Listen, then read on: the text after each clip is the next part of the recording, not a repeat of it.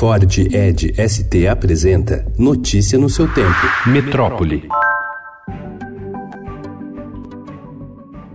O presidente Jair Bolsonaro afirmou ontem que quer acesso aos dados de desmatamento da Amazônia antes de eles serem divulgados para não ser pego de calças curtas. Ele criticou o que considera uma quebra de hierarquia e disciplina e voltou a dizer que a divulgação das informações pode causar um enorme estrago para o Brasil. Eu estou acostumado com hierarquia e disciplina. E um governo, né, eu sei que a grande maioria são civis, nós devemos, no mínimo, ter isso também no mínimo. Eu não posso ser surpreendido com uma informação tão importante como essa daí. Eu não posso ser pego de calças curtas por aí. A declaração foi dada em meio a uma série de críticas que o presidente tem feito desde sexta-feira ao Instituto Nacional de Pesquisas Espaciais, o INPE, que é um órgão ligado ao Ministério da Ciência, Tecnologia, Inovações e Comunicações, responsável, entre outras coisas, por monitorar o desmatamento na Amazônia e oferecer a taxa oficial de perda da floresta.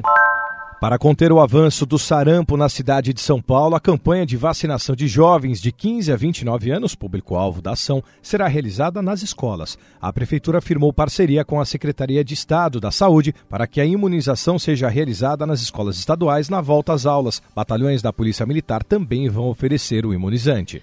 O presidente Jair Bolsonaro publicou decreto no Diário Oficial da União de ontem, em que exclui as vagas destinadas a especialistas e representantes da sociedade civil no Conselho Nacional de Política sobre Drogas. O órgão é responsável por acompanhar e atualizar as políticas e programas sobre o tema no país. O novo ato revoga trechos da regulamentação do assunto de setembro de 2006. A Polícia Militar expulsou da corporação o cabo Vitor Cristilder Silva dos Santos e os soldados Fabrício Emanuel Eleutério e Tiago Barbosa Henklein, condenados a mais de 600 anos de prisão na soma das penas por envolvimento na chacina de Osasco e Barueri, na Grande São Paulo. A decisão administrativa acontece às vésperas do julgamento do recurso dos policiais no Tribunal de Justiça de São Paulo, marcado para amanhã. Notícia no seu tempo. É um oferecimento de Ford Edge ST, o SUV que coloca performance na sua rotina até na hora de você se informar.